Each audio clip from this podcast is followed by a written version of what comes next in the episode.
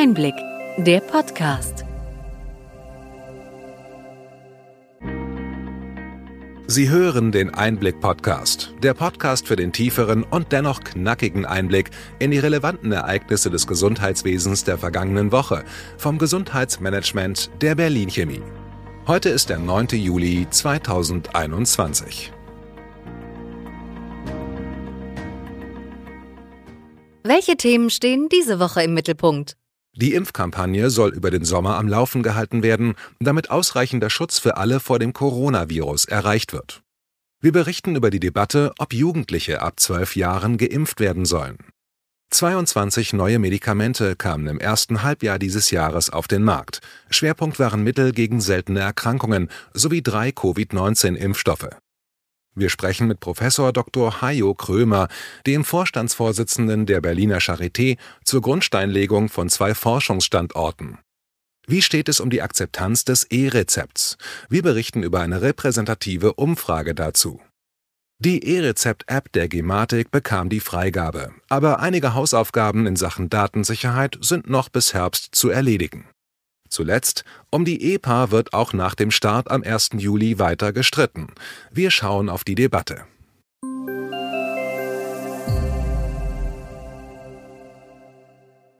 Womit fangen wir heute an?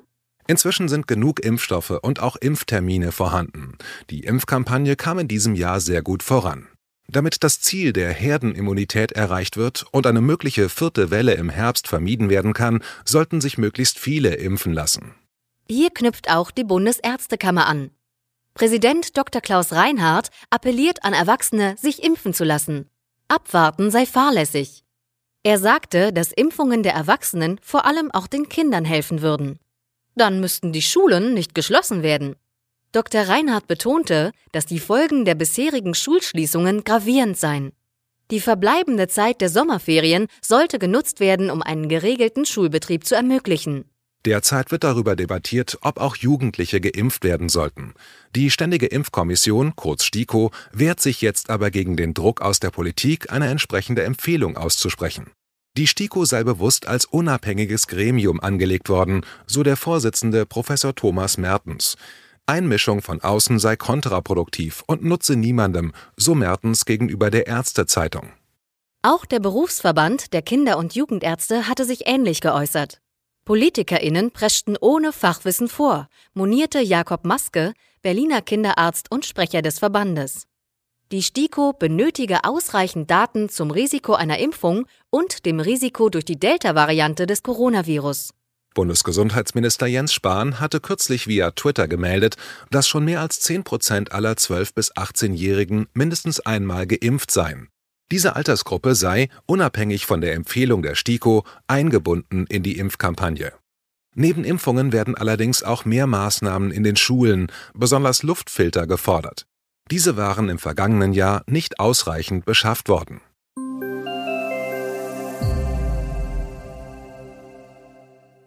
Gute Nachrichten kommen von der deutschen Pharmaindustrie. Hans Steutel, Präsident des Verbandes der forschenden Pharmaunternehmen VFA, betonte, dass die Branche den Corona-Stresstest gut bestanden habe. Im ersten Halbjahr dieses Jahres brachten Pharmahersteller 22 neue Präparate auf den Markt. Darunter drei Covid-19-Impfstoffe. Neben sieben Medikamenten gegen Infektionskrankheiten wurden sechs neue Medikamente gegen Krebserkrankungen zugelassen. Schwerpunkt der Forschung seien Mittel gegen seltene Erkrankungen. Gegen zwei dieser Erkrankungen seien erstmals überhaupt Arzneimittel herausgebracht worden. Ebenfalls in diesem Jahr wurden zwei neue Gentherapien eingeführt. Wir haben die weitergehenden Informationen des VFA in den Show Notes verlinkt. Medizinische Forschung ist wichtig, damit mehr Erkrankten wirksam geholfen werden kann. In Berlin wurden in der vergangenen Woche für zwei neue Forschungsstandorte die Grundsteine gelegt. Unsere Reporterin Mirjam Bauer konnte darüber mit Professor Hajo Krömer, dem Vorstandsvorsitzenden der Berliner Charité, sprechen. Herr Professor Krömer, heute wurde der Grundstein für zwei tolle Forschungszentren in Berlin gelegt. Was hat es damit auf sich? Es ist in der Tat ein sehr schöner Tag für die Charité und äh, auch für die Technische Universität Berlin. Hier wurden heute Grundsteine gelegt für zwei äh, Forschungsgebäude. Das eine davon beschäftigt sich mit ganz modernen Zelltherapien. Dies ist eine äh, Entwicklung, die schon spektakuläre Erfolge in der Krebstherapie zu verzeichnen hat, die wir systematisch weiterentwickeln wollen und die sich exakt in die Campusentwicklung hier in Virchow in Richtung Zell- und Gentherapie und Krebstherapie einfügen wird. Also ein deutlicher Fortschritt in Richtung neuer therapeutischer Formen, in denen man praktisch Zellen als Medikamente nutzt. Die moderne Pille ist wahrscheinlich in Zukunft eine Zelle. Äh, daneben wird ein zweites Gebäude errichtet, in dem äh, wir eine Schnittmenge bilden von den Ingenieurswissenschaften der Technischen Universität äh, mit der medizinischen Expertise der Charité. Und wir wollen hier gemeinsam zwischen TU und Charité versuchen, Modelle aufzubauen für Krankheiten, ähm, anhand dieser Modelle sind wir dann in der Lage, erstens diese Krankheiten besser zu verstehen, zweitens Therapien äh, zu entwickeln und in einem Nebeneffekt äh, dazu beizutragen, in Zukunft Tierversuche einzusparen.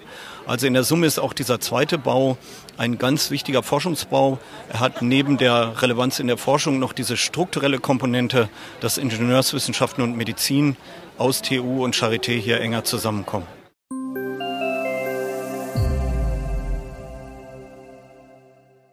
Bleiben wir bei Medikamenten. Menschen über 65 Jahre vertragen nicht alle Wirkstoffe gleich gut wie jüngere. Seit 2010 sind 83 dieser Wirkstoffe in der sogenannten Priscus-Liste aufgeführt. Diese Hilfe wird von Ärztinnen genutzt, berichtet das Zentralinstitut für die kassenärztliche Versorgung. Die Zahl der Verordnungen von Wirkstoffen, die sich auf der Liste befinden, konnte bei älteren Patientinnen deutlich gesenkt werden. Das Bewusstsein für dieses Thema sei gestiegen. Kommen wir zu einem prägnanten Thema der vergangenen Woche. Zum Start des Pilotprojekts für das E-Rezept wollte der Bundesverband der Arzneimittelhersteller die Akzeptanz dafür in Erfahrung bringen. Positives Ergebnis der repräsentativen Umfrage ist, dass 62 Prozent der Befragten das E-Rezept sinnvoll finden und 60 Prozent es auch nutzen wollen. Eine der am häufigsten genannten Hoffnungen, die mit der Digitalisierung des Gesundheitswesens verbunden werden, ist eine höhere Arzneimitteltherapiesicherheit, da die Ärztinnen und Apothekerinnen mögliche Wechselwirkungen besser einschätzen könnten. Allerdings befürchten 51 Prozent der Befragten, dass sich Nichtberechtigte Zugang zu den Gesundheitsdaten verschaffen könnten. Anonymisierte Daten den Gesundheitseinrichtungen überlassen wollen ebenfalls die Hälfte aller Befragten. Die genauen Daten finden Sie in den Shownotes verlinkt. Die App für das E-Rezept bekam von den ExpertInnen des Bundesamts für Sicherheit in der Informationstechnik BSI die Freigabe. Das Amt konnte keine wesentlichen Mängel feststellen. Allerdings muss die Gematik, die für die App verantwortlich zeichnet, bis zum regulären Start Anfang 2022 noch nacharbeiten. Das BSI bemängelt, dass NutzerInnen der App nicht gewarnt würden, wenn sie den Zugriff auf ihr Smartphone nicht mit Code oder Fingerabdruck schützen. Sie erhalten auch keine Benachrichtigungen über ungewöhnliche Anmeldeversuche mit ihren Daten. Holm Diening, Sicherheitschef der Gematik, geht davon aus, dass alle Anforderungen des BSI bis Oktober umgesetzt würden.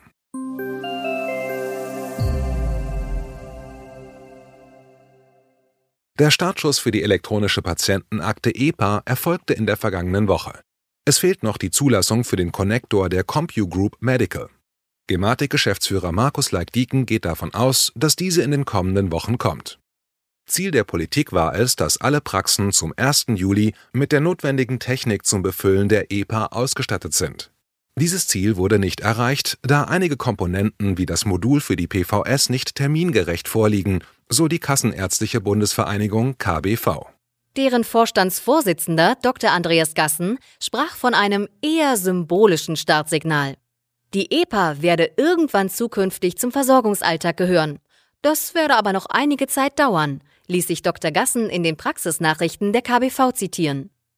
Der Gesetzgeber hat die vorgesehenen Honorarkürzungen ausgesetzt, wenn notwendige Komponenten wie der elektronische Heilberufsausweis bzw. der elektronische Psychotherapeutenausweis bis Ende Juni bestellt, aber noch nicht geliefert wurden. Allerdings gibt es noch einiges an Donner in den Kulissen. Die Kassenärztliche Vereinigung Baden-Württemberg schrieb in einem Mitgliederrundbrief Wir lehnen die EPA in ihrer jetzt vorliegenden Form strikt ab. Grund für die Ablehnung sei die Möglichkeit der Patientinnen, selektiv Daten streichen zu lassen.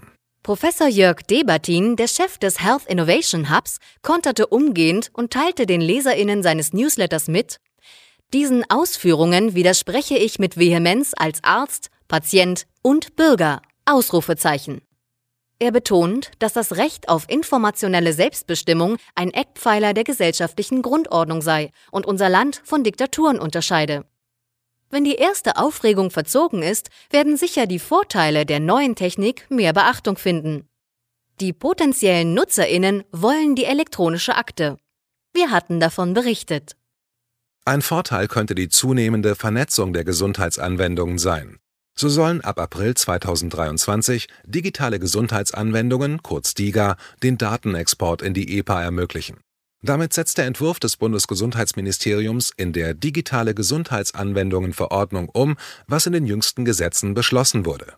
Künftig können Daten aus den DIGA, wie zum Beispiel Analysen von gemessenen Werten oder Fortschrittsberichte, in der elektronischen Patientenakte zentral abgelegt werden. Das darf nur unter der vollen Kontrolle der Versicherten passieren. Diese legen fest, welche Daten und in welcher Frequenz sie übertragen werden.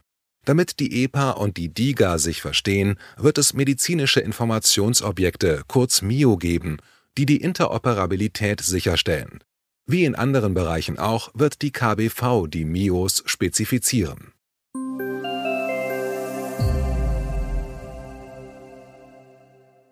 Soweit unser Rückblick.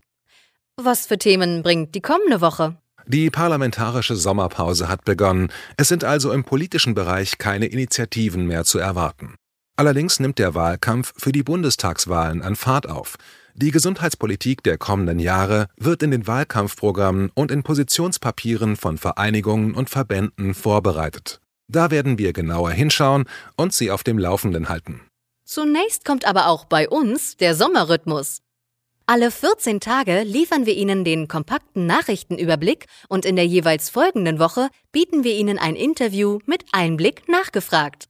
In der kommenden Woche sprechen wir über das E-Rezept mit Jörg Weise, dem Head of Consulting bei der Scanex GmbH und Dozent für eHealth an der FOM Hochschule. Wir hoffen, dass Ihnen die breite und bunte Palette an Nachrichten und Informationen gefallen hat. Bitte schicken Sie uns gerne Anregungen und Fragen an gesundheitsmanagement at berlin-chemie.de. Wir wünschen Ihnen für die kommende Woche alles Gute und freuen uns, wenn Sie am nächsten Freitag bei einer weiteren Folge Einblick nachgefragt vom Gesundheitsmanagement der Berlin Chemie dabei sind. In gewohnter Form hören wir uns wieder am 23. Juli.